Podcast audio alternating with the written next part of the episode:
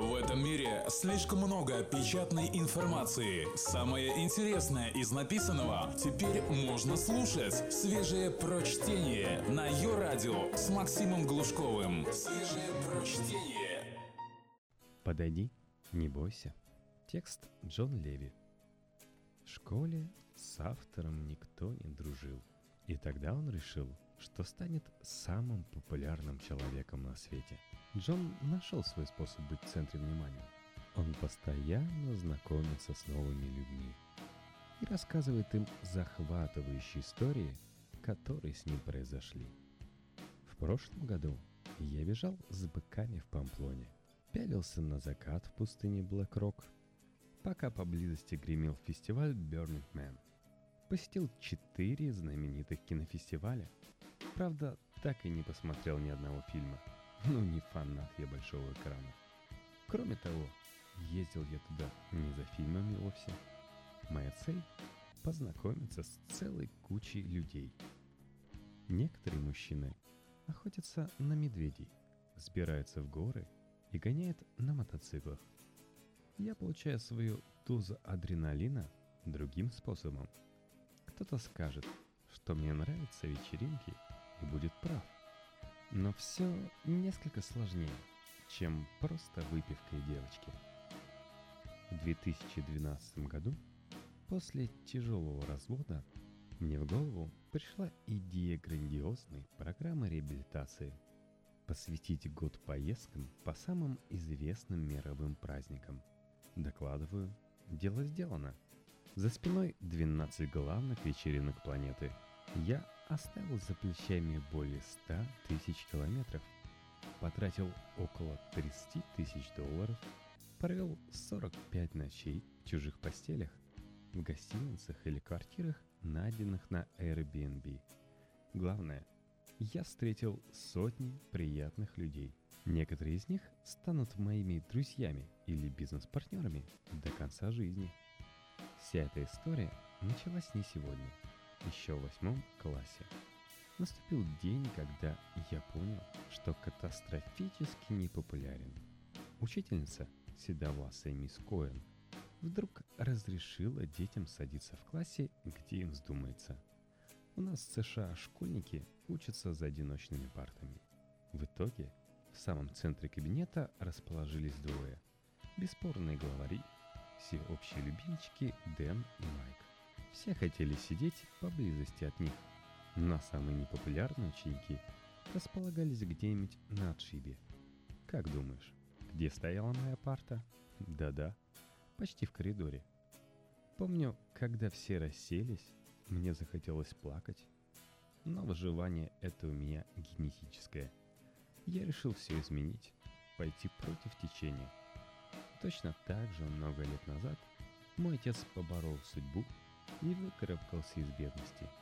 Тем же летом я, отправившись в детский лагерь, нашел свой метод притягивать людей. Я принялся рассказывать новым знакомым байки, которые придумал на ходу.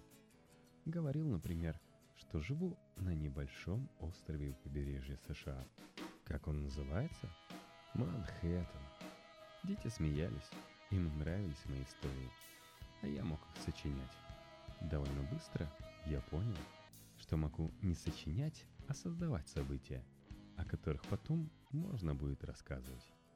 Как прошли 20 лет с того самого случая в школе?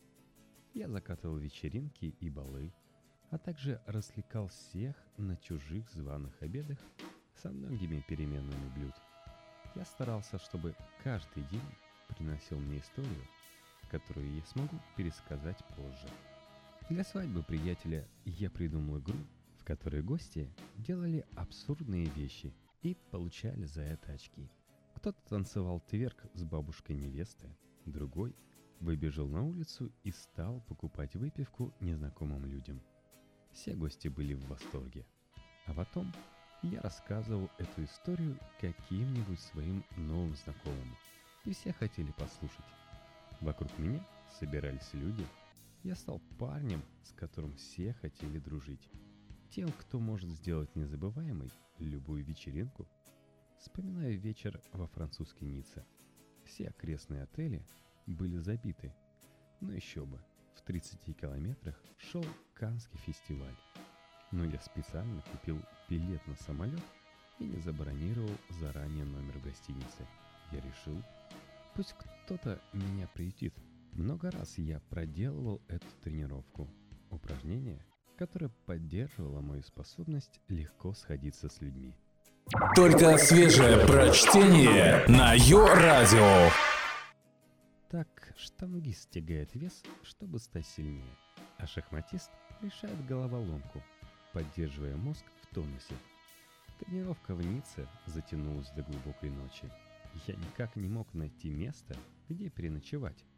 Я уже поглядывал на выложенную булыжниками мостовую. Может, это мой диванчик на сегодня? Примерно в час ночи я заметил трех молодых парней они сидели в кафе и были одеты примерно как я. Хороший знак. Брюки со стрелками и рубашки с воротничком. Я подошел, представился, заказал всем выпивку и рассказал пару своих историй. Выдал им самое интересное из своих приключений. После приятного разговора мы стали друзьями. Эту ночь я провел в их спальне для гостей, в доме недалеко от Монако. Готов поспорить, у тебя куда больше природного обаяния, чем у меня. Вспомни, куда волна дружелюбия отнесла мою парту. Так пользуйся им чаще. Способность заводить друзей – важный фактор успеха в жизни. Ну а одиночество приводит к депрессии, апатии и алкоголизму.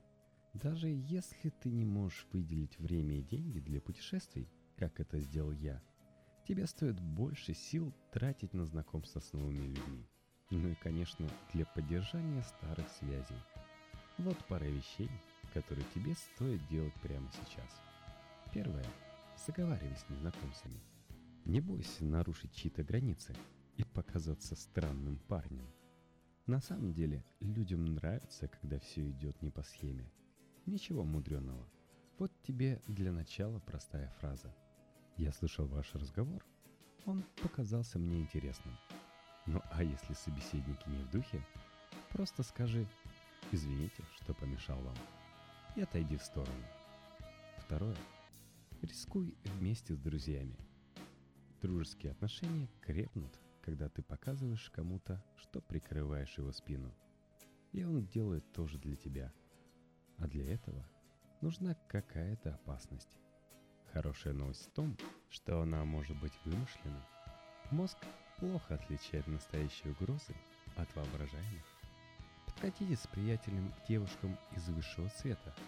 Приберитесь на чужую свадьбу. Родственникам невесты надо говорить, что вы со стороны жениха. И наоборот.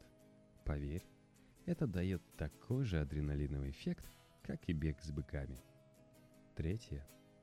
Делай хоть что-нибудь. Ничего не случится – пока ты уныло тупишь домашний телевизор. Возьми трубку и позвони людям, с которыми знакомы лишь мельком. Зови их гулять по осеннему лесу. Ты знаешь дорогу к пиковому дубу. Устрой экспедицию в ближайший к твоему городу древний монастырь. Организуй для всех чемпионат по боулингу в местном клубе.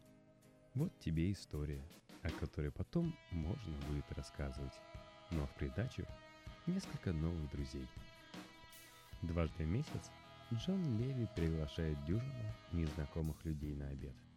Вот несколько секретов, которые помогут сделать мероприятие незабываемым. Зови разных гостей. Не только одноклассников или коллег. Расширь список. Твой любимый работник шиномонтажа, зубной врач, бармен в баре. Поверь моему опыту, чем более разносторонние гости соберутся – тем интереснее будет друг с другом, говорит Леви. Одевайся как хозяин. Это ведь твой дом. Нет, треники надевать не надо. Сам Леви любит яркие брюки и галстуки-бабочки, но на своем выборе не настаивает. Главное, оденься элегантно и необычно.